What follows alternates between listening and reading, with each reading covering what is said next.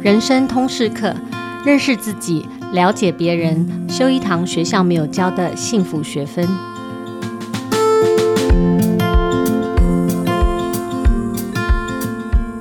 Hello，大家好，我是主持人琦瑜，也是亲子天下创办人跟负责人。这一集 Podcast 上线的星期一，应该大家都在国庆日连假中啊，希望朋友们都有好好的喘息跟休息。那上个礼拜呢，亲子天下举办了一整天的教育创新国际年会。这个活动已经连续举办超过十年了。这是我们每一年在教师节前后的一个重要的活动，聚集线上线下好几千人一起来关注教育的趋势，关注创新典范的一个分享，更像是一个泛教育生态圈的一个社群大会。那今年我们的主题毫不意外的会谈 AI 跟教育这两个字。其实，呃，年底各个领域的论坛，我相信如果朋友们有在参与这样的一个活动，大概知道啊，每一个论坛都会冠上 AI 两个字，因为从去年底到今年初，ChatGPT 横空出世之后。我们已经感受到一个新的典范转移，新的时代又要出现了。那很多关乎 AI 或 ChatGPT 的这种传奇或者传说，譬如说，他可以通过美国大学入学考试啦，拿到律师执照啦，或者是嗯，他可以一个小时翻译一本书十万字的这种体验哦，大概大家都不陌生，早已经翻腾了教育或者非教育的社群。那到了年底，我们再一次聚集北中南东的教育工作者，再一次聚焦在 AI 乘以教育上，我们还有什么值得诉说或值得分享的呢？其实这半年来啊，我常听到教育现场因为 AI 带来某种厌世论或者自我怀疑，比如说，呃，如果 ChatGPT 都能写作文了，我们还要教写作吗？呃，如果 ChatGPT 可以全文翻译了，我们干嘛还要汲汲营营的双语教育呢？我其实深刻的感受到啊，当 AI 的出现，冲击的不只是技术问题，而是最上位的哲学问题。特别在教育这个领域里面，如果我们一切的学习不是为了学历跟竞争力，不是为了赚钱和工作，不是为了赢了谁或输了谁，那我们教育到底所为何来呢？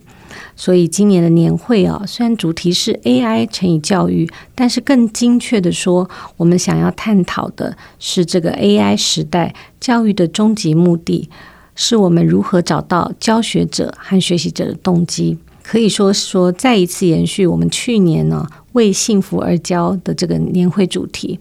因为如果教育的终点是 well-being，是促成一个自我实现、身心平衡的整全的幸福，那么现在的教育现场到底应该有什么不同呢？如果 AI 出现以后，工作大幅被转变，生活筛减，如果我们的学习目的不再只是博得一份工作。而是自己的喜乐跟成长，是满足好奇心跟追求生命丰盛的必要，是帮助自己走向人生的北极星跟目标。如果是如此，那么教学者跟学习者心态上跟方法上，到底应该要有什么不同呢？哪些需要持守不放弃？哪些又必须要颠覆和翻新呢？亲子天下团队是带着这样的提问设计今年的年会议题，这也是为什么在议程上，我们从哈佛大学教授，也是幸福学院的创办人班夏哈开场，衔接可汗学院专题式学习，到下午的生涯探索或者选择的学习，每一个主题看似奇异，但都殊途同归的在处理长期或短期学习者的动机跟目的。我们期待透过整天的年会。来自不同场域的分享跟激荡，帮助关心教育的工作者们一起重新定义学习，而不是放弃学习。希望我们在 AI 时代仍然不放弃知识的追求、思辨的机会、好奇的可能。我们可以更积极，而不是更消极的面对学习。或许我们要看重的是学习历程的本身，而不是 KPI 或结果。因为持续学习，光是这件事。就可以带来丰盛的人生。那今天很反常的哈，我有这么长的引言，是因为呢，我想跟各位朋友分享，这一次年会有一场专门谈论 AI 时代生涯探索的专题。我们邀请了鲜乳坊的创办人龚建嘉，TFT 为台湾而教的创办人刘安婷，还有真正熟悉 AI 脉络的广达技术长。也是广达研究院院长张家渊，一起来谈在这波 AI 的讨论里面最为人焦虑的问题：工作和生涯，未来需要什么样的人才？怎么样才不会被取代？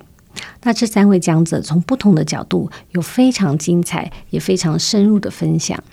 那今天想在 Podcast 里面跟大家分享其中一位讲者，看似跟 AI 没有什么关系，他是鲜乳坊的创办人龚建嘉的短讲。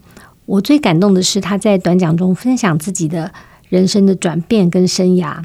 他推论出来的建议是：AI 时代我们需要培养的不是科技能力，而是容易被感动的能力，创造容易被感动的机会。为什么呢？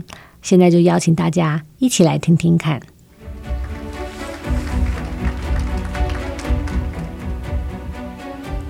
啊，各位朋友，大家好，我是呃鲜乳坊阿嘎。呃，其实这一次呢，这个受邀这个场合，先看到这个主题的时候呢，我其实心里是蛮纳闷的，就是哎，怎么想都不太会应该找我嘛，对，好像哎，这个关联性很低嘛。那刚刚又讲到，哎，好像第一场有几个这个 AI 专家。哦，不过我。自己深入的探索我自己之后呢，我发现，嗯，我跟 AI 确实是有一些关系的啊。就是这个，我平常生活在南部哈，那牧场他们都是讲台语的。那讲台语，但是他我从踏入这个产业十年前呢，他们就一直在讲 AI。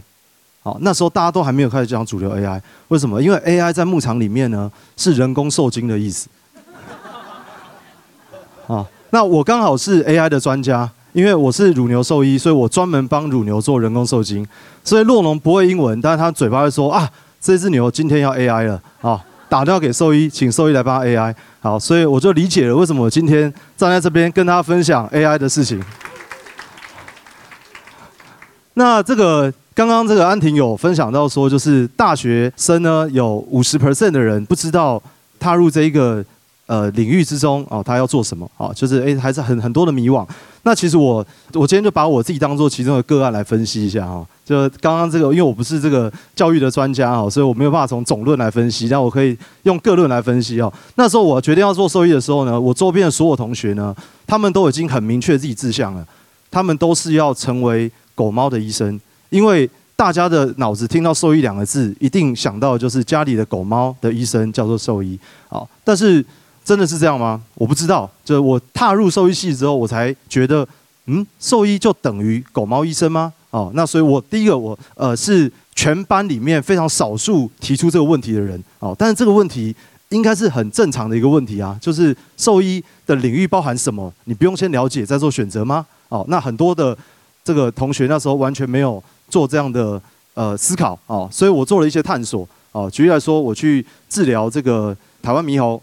啊，然后治疗大冠鸠，然后治疗这个呃蜥蜴啊，蜥蜴脸上有一颗肿瘤，要帮它做摘除，然后治疗一只咬了人两个小时内会把你毒死的一只毒蛇，然后甚至还有治疗这个金刚鹦鹉，然后这是什么动物大家知道吗？OK，好，不是在台湾就都是台湾黑熊啊，这是一只马来熊，OK，好，OK，故意放这一张啊，好，然后这个是一只黄鼠狼。啊，然后呃，在经历这些过程当中呢，我发现其实兽医是天上飞的、水里游的、地上爬的，所有动物其实都需要兽医的。啊，那举例来说，像黄鼠狼，那时候我是要到山上去，呃，住在野外两个礼拜，然后去捕捉野生动物，去看它身上有没有一些呃流行病学的一些调查。啊，所以其实兽医包含的面向很多。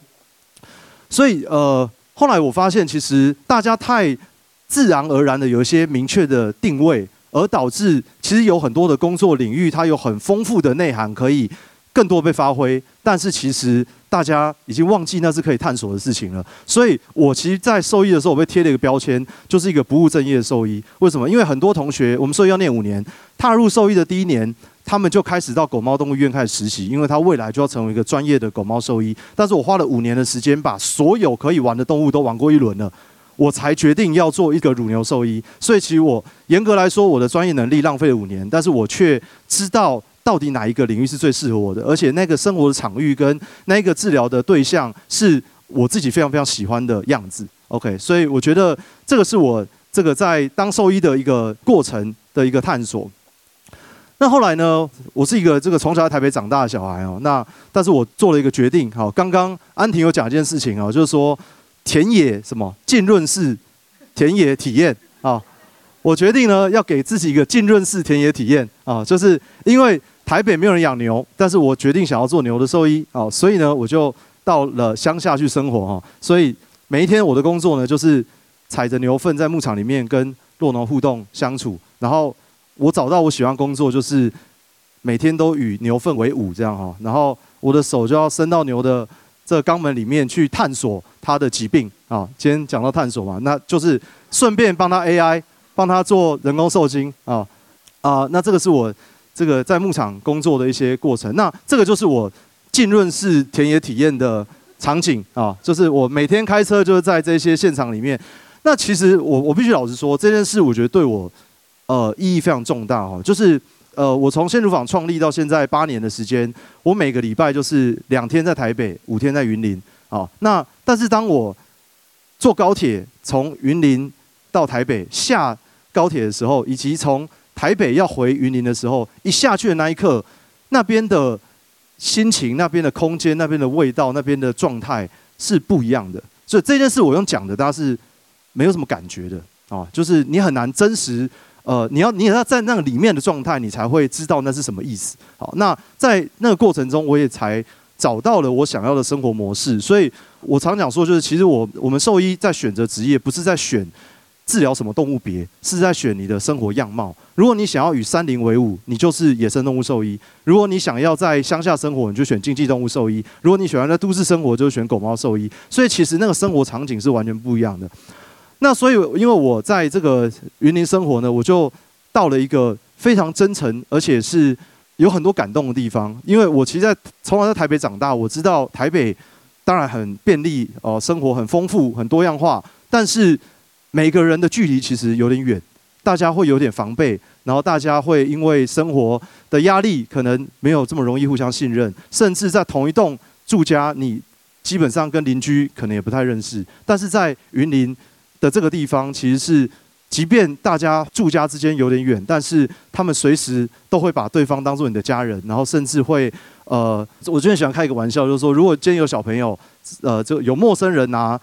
糖果给小朋友的话，哦，通常就会说，哎，绝对不能接收陌生人的礼物，对，哦，那因为这是一个自我保护的过程。那在云林呢是相反，你一定要尽可能认识所有的陌生人，因为在那个小村庄里面，所有的大人都会是你的支持系统。如果小朋友今天离家出走了，会有某一个邻居跟你讲说，我找到你小孩在哪里，所以你要尽可能的建立这个社群的网络，你才会有一个社会安全网去。接住他们，好，所以他们其实在一个很安心的一个状态，所以那根本逻辑是不太一样的。好，那也因为在这个生活当中，我看到了酪农产业发现问题，然后呃，所以我后来决定了成立呃鲜乳坊，呃，用一个商业模式来解决他们遇到的一些状况，给他们更高的收购价格，然后甚至呃成立一个出诊团队，然后这个甚至建立一个食农教育的一个体系，能够来让这个产地到餐桌的这个桥梁是可以被搭建起来的。所以后来我就有两个身份。好，那那我觉得我在这个过程当中呢，我觉得最，因为我其实本来就有工作了，所以我我本来就是一个大众兽医，而且我很喜欢我的工作，而且我在这工作当中我也获得我的成就感。那我到底是哪一根筋坏掉？为什么要去发明一个其他的工作去搞自己呢？好，刚刚就像刚刚说的，创业其实就是一个，呃，你如果真的真心讨厌他，就叫去创业的一件事情啊，就是因为它失败率很高嘛，哈。好，那。我在做这个呃兽医推广的时候，我觉得好像我有一个责任跟使命，我需要努力的强化我自己，去能够感动别人。啊，就像今天来这边，我当然哎，好像心里也觉得有点压力哈。就是今天大家时间那么宝贵，那我到底能不能讲出有意义的一些话？那但是其实我当我走到现场的时候，我发现一件事，就是我重新回来醒视这件事情，就是其实我没有办法控制大家到底。今天会有什么收获，跟会不会被感动，这是我完全无法控制的。那但是我们自己可以控制的，就是我们是不是一个容易被感动的人。因为如果我们今天是一个容易被感动的人，任何小小的事情，别人不一定要很强的演讲能力，你就会有所吸收，你就会有所感受。那有所感受，其实你的收获就比人家更多。所以在生物学里面有个叫阈值，阈值就是当你的刺激超过一个阈值之后，它就会产生行动。所以当你的阈值越高，你就越不容易产生行动。